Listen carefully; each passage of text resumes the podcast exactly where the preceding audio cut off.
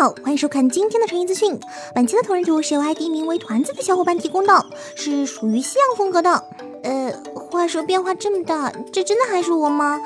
为什么总觉得现在只要是金发妹子都很像是自己的同人啦？这不会就是所谓的自我意识过剩吧？嗯，所以之后还是希望能多一些招牌性的标志。好啦，那让我们继续来看今天都哪些动漫新闻吧。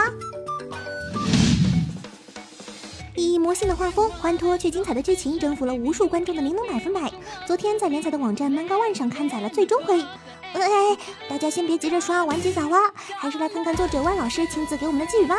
请大家好好期待明年《灵能百分百》的新发表吧。哎，莫非这就是传说中假完结？虽然我们要有段时间看不到漫画版的《灵能百分百》了，但它的诸多其他跨媒体展开还是够我们吃一阵了呢。预定于明年一月和大家见面的真人版电视剧，以及同样将在明年一月和大家见面的真人舞台剧，大家不妨多多关注一下哦。而说到明年将要和大家见面的作品，小伙伴们脑海中是不是都浮现出了一幅神仙打架的壮观画卷了呢？的确，明年不仅大作扎堆，不少元祖级别的经典 IP 也纷纷炸世，刷足了存在感。现在这炸世阵容中又要增加一员大将了，那就是甜心战士。作为上世纪七十年代大热的变身美少女题材作品，甜心战士不仅有着庞大的粉丝，也有着强大的生命力。二零零四年，安野秀明还执导了《Re 甜心战士》，而此次再度动画化的新作《Cutie Honey Universe》与《恶魔人 Cry Baby》、《魔神 Z Infinity》一样，都属于永井豪花业五十周年纪念作品企划。就让我们期待一下，此次秉承着又帅气又可爱的概念的新作，会给我们带来怎样的惊喜吗？既然提到了即将到来的星座，那我们还是不要在神仙打架的画面上停留太久，以免被高亮的画面闪瞎双眼。来看看那些清新的画面，舒缓一下身心吗？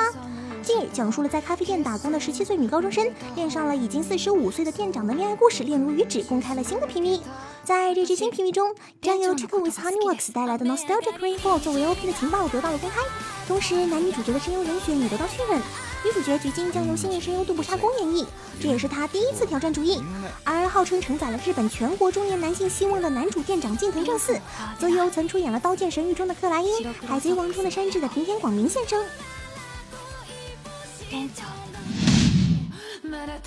其实，在一个多月前，《恋如雨止》的第一弹 PV 发布时，除了清新而让人舒服的画面 m i m a 带来的 Return 那动人的旋律，也给这部作品圈了不少粉了吧？这位曾演唱了不少经典曲目的知名歌姬，近期又凭借着《Fate Stay Night UBW》的 OP 二、《夏目友人帐》第五季的 ED 等，进一步的活跃在大众的视野中。